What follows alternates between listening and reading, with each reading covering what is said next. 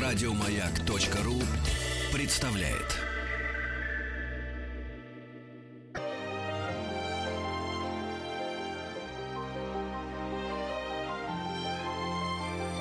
Собрание слов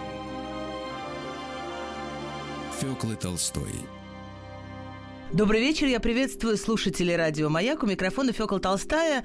А, и сегодня мы будем говорить с вами о скульптуре, о памятниках, о том, как они появляются в городах, как создаются памятники и как меняется наше отношение э, жителей разных городов э, к памятникам, как относились к, ними, к ним в XIX веке и каких памятников мы ждем на наших улицах сейчас.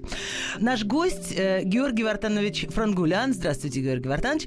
Добрый Добрый день. Добрый день. Георгий Вартанович, э, известный скульптор, профессор, академик Российской Академии Художеств, народный художник России.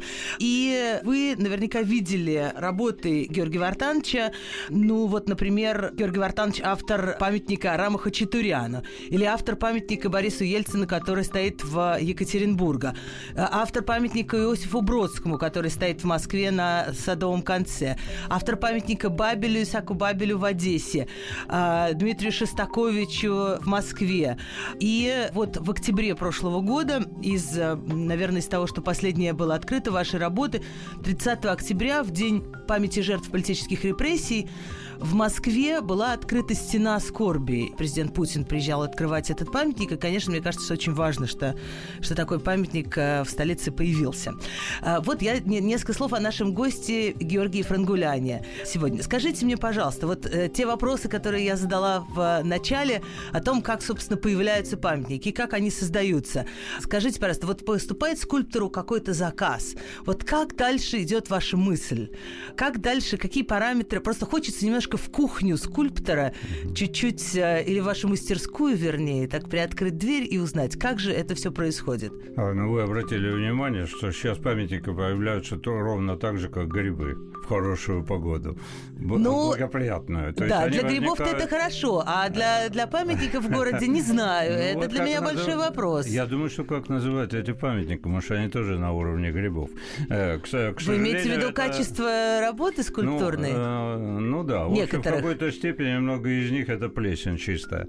Вот, они появляются множественно во всех городах, и это связано не с тем, что государство финансирует, нет, а частные бывают инвестиции и так далее. Ну, в общем, вот такой период расцвета, можно с одной стороны сказать. Благодать для скульпторов, они могут что-то зарабатывать, да? Да. Потому что был провал абсолютный, а художникам вообще нелегко жить, как вы понимаете. Кто-то сдает мастерские, квартиры и так далее, чтобы выжить. Не все были готовы к тому, что изменится система, а система изменилась. Сейчас, ну вот, простите, прежде чем мы о системе, но ведь это же какой-то признак происходящего в обществе чего-то, что нам, а, ведь так же, как э, в годы перемен памятники э, сносят и свергают, я помню даже, как э, ломали или сносили, или демонтировали памятник Дзержинскому на, на Лубянке, Конечно. это было важнейшее, это, это, это важнейший знак, это важнейший символ ну. перемен исторической исторического пути страны. Вот так же почему-то сейчас очень нужно утверждаться, ставя памятники тем или иным людям. Это же все, это же все дело не в памятниках, а дело в, в чем? Потребность такая. Э, Потребность общества новое, пласт... утвердить себя. Утвердить себя в этой ситуации. Особенно, когда размыты как бы основные направления, на которые были ориентированы, это идет, я думаю, в какой-то степени, надеюсь, что это поиск направления. Я бы хотел так думать, если бы я не, не переживал за качество того продукта, который мы получаем. Ну, хорошо, пока еще к качеству сейчас перейдем, но вот но вы говорите, что это а, потребность себя проявить. Не художнику. А кому? А те, кто заказывает. А кто заказывает? А вот по-разному бывает. Например? Ну, есть бюджетное финансирование, вы знаете, да? Есть бюджетное, если это идет от Министерства культуры или там от других А властей. кто в Министерстве культуры заказывает? Министр ставит памятник Калашникову или, а, или кто? Ну, в общем, практически да, потому что они создали военно-историческое общество и ставят, они, по-моему, 200 памятников поставили за два года. Это основной источник сейчас установки памятников. Ну, вот военно-историческое общество. Э, вот. Я не понимаю, почему не создать параллельно культурно-историческое общество? Может быть, было бы какое-то равновесие. Э, это основной источник сейчас вот всех памятников, которые возникают бесконечно. По стране, по всей? Да, да, угу. довольно широко. Также идут губернаторские заказы, да, какие-то в областях, которые делают в основном юмористическую скульптуру, надо сказать. Да а что такое, вы? Да, да, да. Вот такие одна... Они вроде бы однодневки, да, вроде бы такой стёб э, на тему, но, но когда это в жанре скульптуры, отлито из бронзы, это странновато. Это может быть где-то где-то в таких интимных местах, там, ну, во дворах, там, интимные, я имею в виду. Да-да, я немножко удивил слово «интимные места». Бронзовые Делай памятники в интимных местах. Осторожнее, Георгий ну, Я поправился. Хорошо, хорошо. Я шучу, шучу. спохватился. Вы спохватились. Сейчас не о том начну говорить. Нет. Да, вы спохватились, что ухватились в интимные места зря. Да, вот. А, а, например, можете ну, привести пример? Ну, вот эти всякие, я те же буду примеры, которые везде. Самые популярные, там, вылезающий водопроводчик, там, или подметающий дворник, ну, в каком-то из городов. Я уже запутался, их сейчас сотни уже таких э, скульптур. Но, но с другой стороны, это приятная вообще идея, что если есть какая-то, например, пешеходная зона, да, а, если улицы и центры городов освобождают исторические, освобождают от машин, то там можно что-то для радости поставить, весел. А какой-нибудь чижик пыжик, например, это, на фонтанке? Я это имел в виду, так. когда говорил, понимаете, интимно я имел в виду вот это. Есть, могут быть уместные места. Чижик очаровательный, э, Резо Габриадзе, которого я обожаю, конечно, да. придумал здорово, но, но с этой птички все полетело. Вот. Не так было истолковано. Там чувство меры и остроумия ну, свойственные ему, да. да, они в полной мере выразились. И также и воспринято. Вы знаете, что его воруют, берут на память, их отлито несколько, их ставят опять туда. Да Популярность что? Э, Чижика невероятная. Да, вот такая история. То есть это, это уже Вот я считаю, пыжики. что это очень хорошее попадание. Это, это да. в десяточку просто. Но и масштаб, прошу учесть, что это масштаб определенный, который не противоречит градостроительным принципам. Но вот. здесь очень важно, что и масштаб памятника просто и масштаб э, художника, который его делал. Да, это ну, видите? Ну, безусловно. Да, вот да. Это, от второго зависит очень много. Первое. И, и да, все остальное. Да, вот это самое главное. И, к сожалению, в этом плане большое смещение у нас. Я считаю, что разрушены основные школы. Основные школы воспитания. Да? Он очень, очень э, был незначительный раньше прием в художественные вузы, очень строгий на самом деле. Ну, 6-7 человек за год, да, там в институте нормальном, из них там 2-3 блатных места, значит, ну, три человека проходило, да, да. по своим каким-то талантам и профессиональным навыкам начальным. Они да. не всегда потом оправданы. Но, тем не менее, вот было такое достаточно жесткое. А когда пошло э, вот э, платные там всякие и так далее дела, это все размылось, это все исчезло. Мне кажется, что большое упущение, что сам принцип преподавания сводится только к тому, чтобы научить лепить человека. Вот фигурку, там, складки и так далее. Да? То есть ремеслу. Ремеслу а не художественному восприятию действительности, э, не преподается на высоком уровне архитектуры в институте. Архитектура и скульптура – это единое целое, это неразрывно связано. И даже в каждом отдельном произведении скульптуры внутри существует архитектура. Вот это не преподается, это многими не понято. Я утверждаю, что 95% скульпторов сейчас не знают, чем они занимаются занимаются. И что такое скульптура? Ничего а тем себе. более в городе, да, трагическая ситуация. А тем более в городе, а тем более на площадях, а тем более возведенные в статус памятника. И вот в этом основная проблема, которая меня безумно мучает. Я, знаете, я еду иногда по городу, у меня устает шея, как у водителя Формулы-1. Понимаете? Я все время отворачиваюсь. Ах, и... вот что, я думала, вы пытаетесь рассмотреть. Нет, я нет, хочу наоборот. Да. Не, не, не, не замыли, не портить глаз. Не портить глаз. Вот эти очень, э, очень резкие, но очень интересные суждения вы слышите из уст э, Георгия Вартановича Франгуляна, э, знаменитого скульптора, академика Российской Академии Художеств. Я думаю, что опыта и мастерства Георгия Вартановича хватает, чтобы доверять ему в таких нелестных оценках. Значит, вы считаете, что разрушена школа. Чем отличаются современные памятники от памятников, которые ставили, например, э, когда, не знаю, 50 лет назад или 150 лет назад? Ну, давайте мы э, используем, допустим, такую замечательную площадку, как Санкт-Петербург. Неплохая площадка да? для... Давайте вот так. Ну, где я могу сказать, что это делалось осознанно? Ну, конечно, Вы там... имеете в виду в 18 веке, в 19 Да. Ну, отлично, Просто давайте обсудим. Давайте оттуда. Нет, ну в чем-то. Почему надо забывать? За... Не надо забывать первоисточник. А вообще, ну, давайте заглянем в Грецию, хотите, в Египет, пожалуйста. Э, просто Нет, давайте есть уж до некое... Петербурга доедем и есть, там остановимся. Да, есть некие фундаментальные вещи, которые не должны уходить. Понимаете? Да. Есть корни, на которые нужно опираться. Как бы, каким бы ты суперсовременным не считал себя новатором и так далее, далее. Вот без этого не бывает. Да? Примеров масса. Возьмите там Пикассо, э, кубистов всех. Какую школу они прошли и каким мастерством они владели по изображению реальности. И как они ее осмыслили, и как они ее развили. Да? Но это уже направление в искусстве. А мы сейчас вернемся в Санкт-Петербург. Да? Да, Считать, что сам, сам подходит. Да. да. Подошли. И вот город строился, естественно, по единому плану. Да? Это комплексное решение города использовала скульптуру по назначению. То есть это единый комплекс. Там нельзя убрать памятник, понимаете? Вы потеряете архитектурный комплекс. Вы ну, потеряете... Например, если, если Екатерину с э, площади перед Александрийским, Александринским театром э, или Медного всадника передвинем куда-нибудь, нет? Нельзя. Нельзя. Такие попытки были. Вы знаете, можно э, представлять себе в любом другом месте, как бы она там тоже смотрелась. Но это уже от лукавого. Вот этого простора, который Фальконе да, там создал, масштаб были такой площади, там поставить надо не 100-метровую статую, а именно такую, как он поставил. Почему? Мы говорим Потому о медном всаднике. По, ну, нет, о скульптуре. Забыли, кто сидит сверху.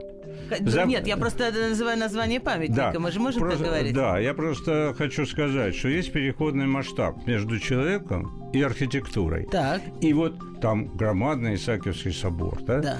И огромная площадь и Нева. И представляете, там человек ничто был бы. И вот появился этот памятник, и он вас прицепил. Это был переходный, масштабный. Он соединяет нас с огромной архитектурой и огромной и рекой. рекой. И простором реки. Это и на север, и туда, и течение. Там есть и смысл, и там есть пластический, э, верный, поставленный, масштабный акцент. Я сейчас не обсуждаю саму пластику там вещи и Тоже так далее. Это вещь. другой вопрос. Это тема для большого разговора. Но вот это важно. И все памятники, которые поставлены в Петербурге, они поставлены очень точно точно. Это почти никогда не в центре. Ну, где-то, где необходимо в центре доминанта, она в центре. Есть там симметричная композиция. А вот найти точку в пространстве, поставить с нужным поворотом, нужного масштаба, вот это и есть задача скульптора вместе с архитектором. Хорошо, хорошо. Тогда скажите мне, пожалуйста, вот э, мне известно в Москве, угу. возвращаемся на Сапсане обратно, или ненадолго возвращаемся, угу. э, мне известно в Москве э, два случая, наверное, их больше, переезда памятников. Причем они состоялись не, не сейчас, э, не недавно. Значит, один раз перенесли знаменитый памятник Опекушина, памятник Александру Сергеевичу Пушкину на нынешней Пушкинской площади. С одной стороны Тверской улицы, на другую угу. сторону Тверской улицы, после того, как уничтожили там Страстной монастырь. Да. да. А другой пример – это переезд э, Минина и Пожарского с э, места с центрального места, который, который сейчас бы был напротив мавзолея. Вот так, вот так. То есть да, у дверей, ну, у центральных дверей ГУМа или... Ну, там парад надо было проводить, они мешали. Хорошо, а вы считаете, Мавзолей что... зажал отсюда, еще и памятник, и все, и получался узкий проход. Ага. Понимаете, его расширили просто. Функционально они поступили правильно для того, для предназначения площади. Хорошо, но лучше ли стал смотреться э, Минин и Пожарский на фоне храма Василия Блаженного, как мы его называем, Покровского Мне кажется, собора? они находятся в определенном противоречии стилистическом, не по пространству. По пространству там еще лобное место, да. памятники, это они могут существовать. Но это уже, так сказать, разрушило некую значимость этой вещи, как как мне кажется. Она все существовала сама по себе, и тема была выражена внутри. А сейчас вот очень трудно э, не перебить а дополнить собор Василия Блаженного ничем невозможно. Он сам по себе слишком декоративен и пространствен. Он шедевр. Да, да. И он сам по себе должен существовать. Не надо. Ну, лобное место, понимаете, оно ниже, оно... А кроме того, теперь непонятно, куда рукой указывает э, Минин. Потому ну, что это... он указывал на Кремль, занятый поляками да. э, тогда. Да. И, и как, как, на, как на центр да. вообще России. А сейчас указывает на исторический но это, музей. Но это уже литература. Я сейчас не буду говорить говорить о литературе. Я понимаю, что вы филолог, и мы сейчас э, Хорошо. не сойдемся. Я, у меня нет тех знаний, которые, нет, ну, которых но... у вас нет по поводу скульптуры. Нет, ну подождите, рукой-то на Кремль он показывал, это ну, же мы понимаем, да, а сейчас да. да. Нет, Хорошо, ну, ну, а Пушкин, понимаю. значит, это, это разумное решение, может быть, не, не идеальное, но а. разумное. А переезд Пушкина? У Пушкина было хорошее место, я бы его не трогал, на самом деле. Там по освещению было, кроме всего, хорошо. И потом бульвар вниз, он оттуда как бы прогуливаясь, выходил он не претендовал вот на такую площадь, но сейчас он стоит. Сейчас он стоит, он вообще одинок. Ну, я понимаю, что поэт всегда одинок. Это можно посмотреть с этой точки зрения. Но когда появилась там вот эта Россия, да, кинотеатр и все, это были несопоставимые вещи пластические на самом деле. Вот. Либо его надо было глубже отодвигать, не выносить на красную линию. То есть у меня есть претензии по постановке сейчас. Угу. Вот, а потом, знаете, там была балерина, которая по легенде спускалась наверху на, на здании на углу, которая, оказывается, спускалась по ночам к Александру Сергеевичу послушать стихи. Прекрасная, да. прекрасная легенда. Но ну вот да. мы, э, значит, мы, мы говорили о том, как ставятся памятники. И вы хотите сказать, что нынешние памятники э, не, не, не так умело вписываются в архитектуру? Вот давайте, чтобы не трогать современных многих э, авторов, я не хочу, на Сапсане вернулись да. и вышли с Московского вокзала. Да. Там стоял фантастический памятник Александру Третьего, работы самого гениального скульптора э, русского Паула Трубецкого. Да. Там стоял потрясающий поставленный памятник с, в содружестве с архитектором Шехтелем. На Оба имени э, Потрясающе поставленный был памятник, который упирался вот с одной стороны Невского проспекта шпиль Адмиралтейства. Да. Потом вы проезжаете всю эту мили, все эти проезжаете, и стоит памятник Александру Третьему, но он стоит не головой сюда, а туда, в профиль.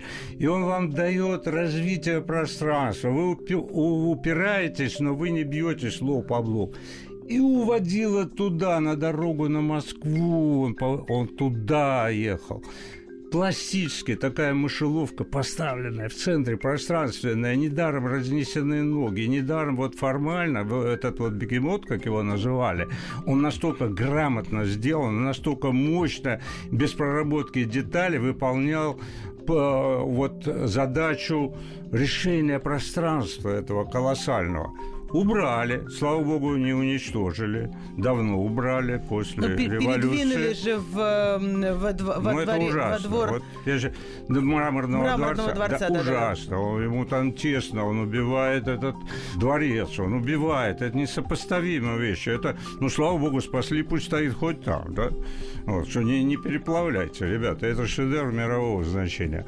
А там поставили морковку такую. Вы знаете, я не хочу тему трогать, не, чтобы не обижать. Ну, формально нельзя было там ставить вертикаль. Вот там шпиль, здесь шпиль, который проигрывает полностью, потому что там это ансамбль, опять-таки, когда ты приближаешься к тому шпилю, ты же видишь всю архитектуру вокруг, это все развитие, это уходит налево к Исаакию, это сюда на дворцу. Вот понимаете, нельзя смотреть на постановку памятника непосредственно на том месте, где вам дают. Вы должны, сейчас Google есть, а вы должны до этого были мысленно подняться, посмотреть на план города, где север, где юг, каким образом э, заходы с разных улиц, как это все и в каком месте поставить. Может быть, это будет не центр, может быть, чуть смещено, может быть, там. И в этом логика установки памятников формально. Вот это надо знать, это надо чувствовать, но для этого надо изучать архитектуру, историю, историю архитектуры, да. историю искусств, и все это вместе даст вам возможность осознать задачу, которая стоит перед тобой. Хорошо, скажите мне, пожалуйста, вот миллионы и миллиарды памятников Ленину, которые ставили по всему Советскому Союзу во время советской власти, вот эти заказы, они улучшили наше искусство скульптуры или загнали его в какие-то рамки, кепка в руке, э, э, там, или кепка на голове, и это все была какая-то профанация? Любая иконография, она имеет две стороны. Да? Иконография дает тебе основу основу для того, чтобы сделать собственный шедевр и правильно истолковать. Возьмем иконы. Да. Да? Все по одной схеме. Но есть шедевры, есть Рублев, есть да. Даниил Черный, есть Ушаков, другое да. время я перескакиваю. Да-да-да. И есть мертвяки, да? мертвяки, которые, да, по схеме, да, воспринимают, да, ясно, это казанская Осторожно, не оскорбите это, чувства верующих. А? Осторожно, нет, не оскорбите чувства Нет, это все э, выстроена Вы говорите, иконография. как историк искусства, да. Это выстроена иконография, это да. понятно, да, каждая религия имеет свою иконографию. Ленин то же самое, это иконография была.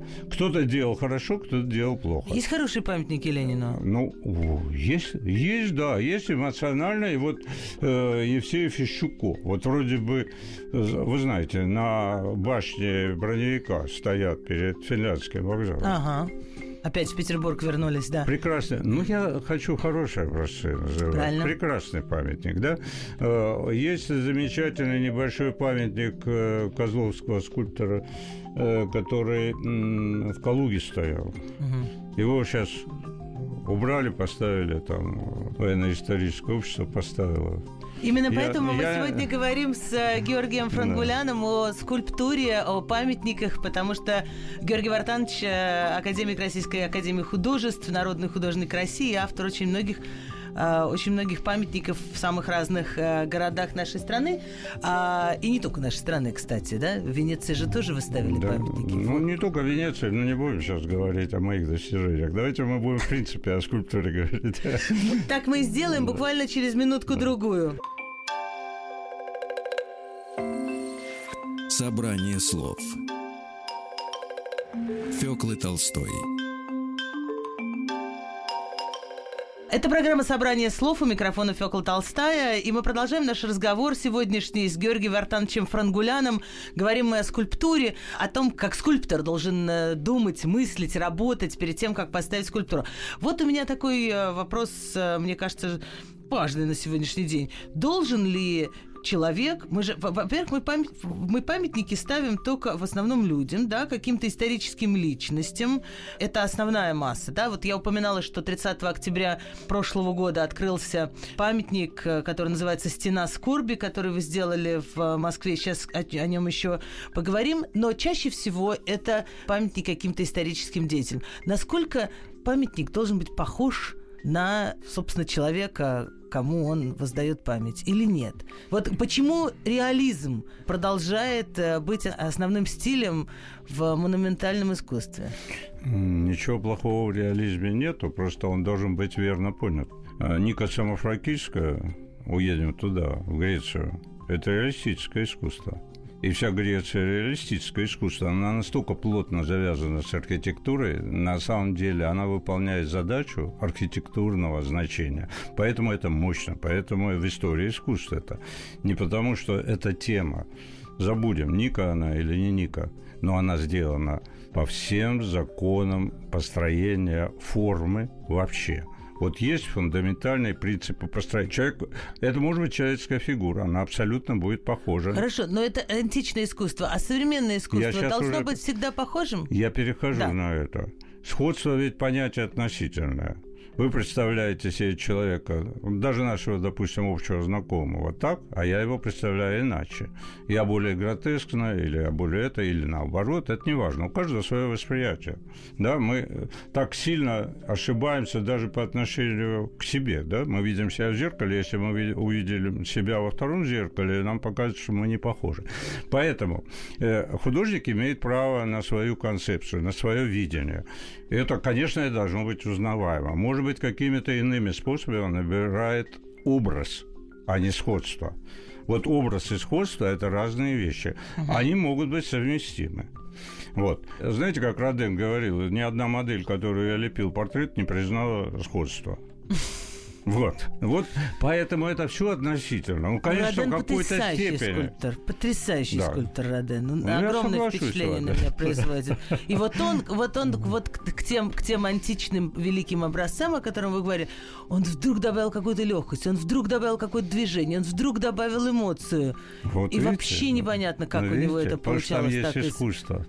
Там есть искусство, там вот есть нечто то, что на вас действует.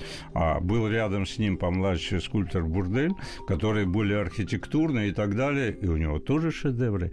Понимаете, не зависит от э, стилистики и так далее. Шедевр может быть и в абсолютно радикальном Хорошо, современном есть у нас искусстве. Стране, есть у нас в стране памятники нереалистичные? А вот э, мою стену скорби как назвать? Ну, это да. Вот как ее назвать? Это реализм? В какой-то степени да, а в какой-то степени это условная форма, которая решает задачу. Она может быть вполне реалистична и, и вполне абстрактна. Как вот может... она сочетает то и другое. И это нормально, потому что каждый раз я работаю в разных стилях. Я делаю чисто абстрактные декоративные скульптуры. И мне тоже интересно, там другой интерес, там формирование пространства, формы ничуть не слабее. А вот делать фигуру и в ней суметь сохранить все эти качества, которые для меня важны, прежде всего архитектурное взаимодействие со средой, с пространством, угу. и этим памятником заставить оду, одухотворить и повернуть, как мне надо это пространство, и заставить э, человека воспринять пространство вокруг, кроме самой вещи. Это вот видите, фонарик у нас стоит. Да. Это объем? Объем, но это не скульптура. Значит, она просто стоит. Но в композиции на столе она становится скульптурой, потому что она начинает взаимодействовать с лампой, с микрофоном, с вами, со мной. Это уже скульптура. И если вы неправильно ее поставите, вам будет здесь неуютно работать. Вы будете другие слова говорить, не понимая, почему. Ну хорошо вот сейчас это. стоит эта скульптура у нас. Вот, у вас вообще все фантастическое, потому что я не обращаю внимания, я смотрю только на вас, и мне это нравится. Вот, поэтому вот эта задача скульптора своей вещью, предметом, создать среду. Человек этого не должен знать, он должен это чувствовать. Выходя на площадь, вы должны себе...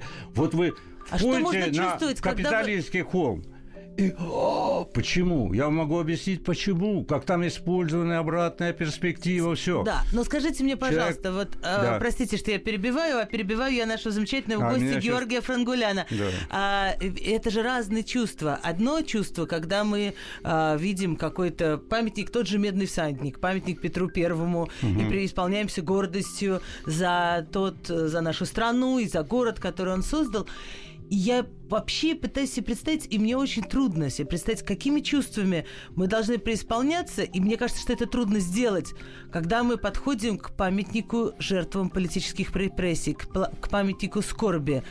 Как можно это запрограммировать? Что мы должны чувствовать? Какой-то какой ужас за, за то, что произошло в истории? Как работать с такими тяжелыми темами? Тяжело. Тяжело работать с такими темами. У каждого человека, мало того, у каждого входящего туда разные чувства. Кто-то с ненавистью относится к этой теме, вообще к, к, к самому такому сооружению в принципе, да? Ну, не буду называть. Э, отзывы разные. Есть люди радикальные, которые вообще против того, чтобы вспоминать о репрессиях в принципе. Забыть и так далее, целесообразность, да? Поэтому эм, э, на всех не угодишь. Но создать состояние, вот, которое меня интересовало, вот такой беды невероятной, невероятной трагедии, это касается не только там вот сталинского периода. И вообще насилие человека над человеком, массовое насилие, это же кошмар, это ужас, это то, чего надо избегать всеми способами. Вот это состояние я хотел передать. И для меня это так. И, конечно, это моя точка зрения. Но вы понимаете, в конкурсе участвовало 336 человек и проектов. Угу. Вот, поэтому, значит, я каким-то образом задел. Задел чувство жюри, да? Вот я могу вам тут сказать кое-что по поводу вот того, вы спрашивали, как памятники. У нас э, существует жюри, да, которые отбирают. Вот на протяжении 20 лет все основные жюри, там люди не меняются. И я знаю заранее, кто получит выигрыш. Вот эту практику надо ломать просто категорически. Это невозможно. Я сначала, когда там какой-то конкурс объявляется, я смотрю член жюри и не участвую. Но подождите, вы же говорите, что жюри не меняется. Значит, в каких-то участвуете, в каких-то нет? Я не участвую в конкурсах. Почему я в этом участвовал? Я открыл там 24 члена жюри и ни одного из того списка. Я извиняюсь, конечно, там есть и достойные люди, но 24 правозащитники, режиссеры, писатели, журналисты. То есть это было я, свеж, свежее Я жюри? посмотрел, да, абсолютно. Я посмотрел, первый раз вижу такое. Давай поучаствую. Вот я поучаствовал. То есть вы считаете, что в каждом конкретном случае должен быть э, новый состав жюри? Оно обновляться должно в любом случае, как и в любой практике. Тогда любой... кто будет смотреть на город в целом? А надо, надо включать тех, кто понимает. Профессионалов надо включать. Профессионалов. Не могу не задать э, нашему гостю Георгию Франгуляну, знаменитому скульптору, э, такой вопрос. Вы родились э, в Грузии, вы родились в Тбилиси. Скажите, пожалуйста, что такое в Грузии, что дает такую э, скульптурную творческую жилу такую? Вот Зураб Церетели, грузин, вы... Ну, из... ну, скорее живописцем начинал, это так потом видоизменился. Вообще он живописец, что тоже понятно, почему это оттуда пошло. Что такое вообще в, в, в вашей родной стране, что дает э, да, э, я... энергию художникам и скульпторам? Я понял ваш вопрос. Ну, Тбилиси вообще фантастический был город на Кавказе на протяжении 250 лет, вы знаете, да? И э, это был культурный центр на Кавказе. Многонациональный, что вот особенно характерно, потому что, ну, я не знал никогда, с кем я в школе сижу, кто по, по национальности. И вы армянин по, по Я тбилисский армянин, да. это, как говорят, другой армянин. В Армении мне говорят, это другие армяне. Здесь это, это. Меня это не интересует. И мне вот повезло. Я вы, э, вырос в период в Тбилиси, когда это был мощный интернациональный, культурный, образованный mm-hmm. город наполовину заполненной выдающейся интеллигенцией, прекрасные театры, прекрасный э, ландшафт. Вот э, сам ландшафт города, он вылеплен, понимаете, откуда скульптура, ощущения. Ага, вот все эти повороты, переходы туда, сюда, ныряние во дворы, понимаете, эти горы нависающие, этот продувной, вот эта кура текущая. Это такой мощный образ, знаете, смешанный с людьми, с запахами, с музыкой бесконечное. Там же потрясающий музыкальный был город. В каждом дворе ощущение, что ты в консерваторский двор вошел. Понимаете, из каждого окна открыто, силу жары мучаются дети все, на, кто на рояле, кто на скрипке. Вот, а, а, а все мечтают о футболе. То есть барабан им гораздо ближе, понимаете? И звук разбитого стекла мечом он входит в образ. Вот это все. И это звук радости для этих детей, что Во... хоть кто-то играет и в футбол. И слез, и мечта. Когда моя бабушка, профессиональная музыкант, пианистка, на... после третьего класса школы моей музыкальной сказала, этого мальчика не надо мучить, я счастливым был вот только тогда, наверное. Когда она разрешила вам не ну, все. Для меня это была катастрофа. Ну, неважно, я с детства музыку слышал, я к ней привык, я ее люблю, я без нее жить не могу в итоге. Понимаете? А это из каждого окна, из каждого окна, понимаете? Потому что это было, ну как, а чем еще жить? Вот дети должны быть музыкантами. Правильно. Вот потрясающий образ вообще отношений человеческих, колорит. Все это вместе. Ну, ладно, Мы говорим о родном говорить. городе Георгия да. Франгуляна, нашего сегодняшнего гостя. Говорим о замечательном Тбилиси. Это город, который я тоже очень люблю. Конечно, не, не могу сравниться с, с тем, как вы относитесь к, к своей родине. А, но вот понятно, почему, почему в Тбилиси и в Грузии рождаются талантливые художники, талантливые, талантливые скульпторы. Мы продолжим через минутку-другую. Клы Толстой. Это программа «Собрание слов». Фёкла Толстая у микрофона. И наш сегодняшний гость Георгий Франгулян, знаменитый скульптор, а, академик Российской Академии Художеств. Мы говорим о том, как создаются скульптуры, как они должны появляться на площадях и городах Москвы. Не только Москвы, конечно, всей страны, но я сейчас хотела вопрос задать о Москве, который я хорошо знаю. Есть ли какое-то место в Москве из известных в центре, где пусто, где что-то нужно, где что-то просится? Вы знаете, вот вы ездите и отворачиваетесь. А к, чему вы приглядываетесь? Я понимаю одно, что Москва гигантский мегаполис. И все разговоры о том, что у нас много скульптуры, это неверно. Москва огромная. Мы, к сожалению, вьемся, и вы, и я, в основном в центральной части да. города. Но у нас огромные пространства спальных районов и да. так далее. И они, когда выстраиваются, там важно, самую важную роль играет на сегодня все равно квадратура построенной площади. Вот, к сожалению да? Поэтому, если чуть-чуть есть какие-то изменения в архитектуре даже спальных районов, да, ну, чуть-чуть, скорее такая, ну, как бы рубашка чуть-чуть меняется, а структура нет.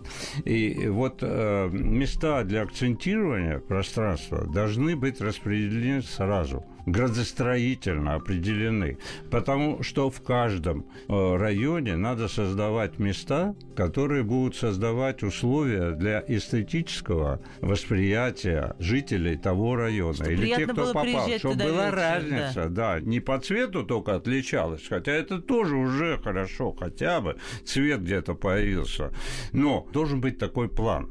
И эти акцентированные места надо раздавать вовремя, во время строительства, начинать проектировать вещи туда. Это не обязательно памятники, это могут быть декоративные, абстрактные скульптуры, что угодно, но их надо строить вместе с районом.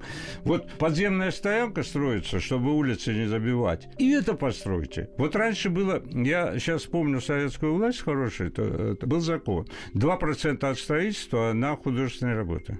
Ага. А в случае, если это профильное здание, то есть кинотеатр, клуб или что-то, 7% от сметы этого вполне достаточно. Может быть, не 2%, может быть, 0,2%, но уже будет появляться. И а появляться сейчас это 0,0%. И тогда город начнет дышать. Вы будете ехать, вы будете понимать, в каком вы районе находитесь. Не, не на, на, на этот смотреть э, в телефон, как проехать, а вы и так будете узнавать. Будет узнавать узнаваемость районов, узнаваемость мест, улиц. Вот что должно быть. Поворачиваешь за этим памятником, едешь налево, тра-та-та, то есть просто да, даже какие-то точки ориентира. красного какого-нибудь коня, а там едете, видите желтого мальчика там разнесенных, и они должны соединиться по этой улице. Понимаете, тут концепции будет такое количество. Молодежь нуждается, вот молодые, они не знают, куда бежать. Союз художников практически не существует, он распался. Везде личности, понимаете, решают. Сейчас нет ничего. Сейчас союз художников номинально. И молодые не знают, куда идти, где заработать деньги. Я их не осуждаю. Они делают вообще все возможное, что им дадут. А что они что делают? им скажут. Салонную скульптуру такую, э, полупорнографическую, любую, за что заплатит деньги заказчик. Э, у нас много частных Я не знала, заказчиков. Что, полупорнографическая ну, пользуется спросом. Я, чтобы вас не сняли с эфира, полу. Да. Пол, а верхнюю часть имею в виду, половина. Короче говоря, понимаете, вот если это вот подойти к этому профессионально, кто подойдет к этому? Вот все, что я вижу, это кошмар. Вот я поэтому снял свой фильм, я, я когда-нибудь он выйдет в эфир, да. о том, что такое скульптура вообще. Не на примере нашей скульптуры, там с античности, итальянское возрождение и наше, и как это должно взаимодействовать, каким образом. Если это не объяснять прежде всего профессионалов, которые собираются стать профессионалами, да. то ничего не будет. Если э, городские власти будут иметь в виду, что это входит в их программу, не только там станции метро, допустим, да. что еще город умрет. И это великое дело, что это делается. Не только проезжая часть.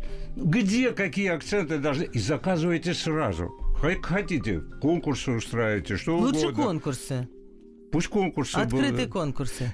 Что-то конкурсы, а что-то надо поручать. Если вещи, которые, ну, не выявишь, или, допустим, молодежь, которая хочет участвовать, им надо попробовать э, разные жанры, внести что-то свое, у них будет гореть глаза будут.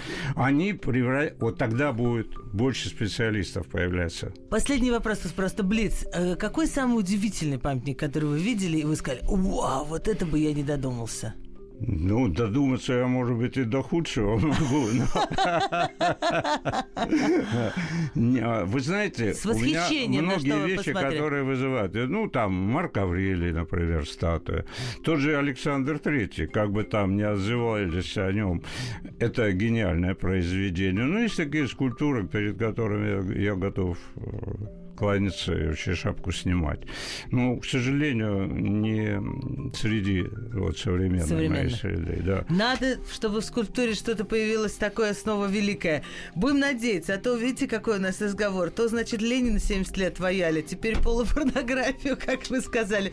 Надо выходить на какие-то нормальные темы. Спасибо большое. Мы говорили сегодня с Георгием Вартановичем Франгуляном, знаменитым скульптором, автором очень многих э, памятников в Москве, в Екатеринбурге, в в Одессе, в Венеции, в самых разных городах.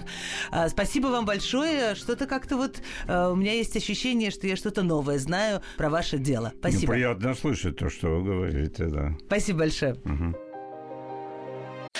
Еще больше подкастов на радиомаяк.ру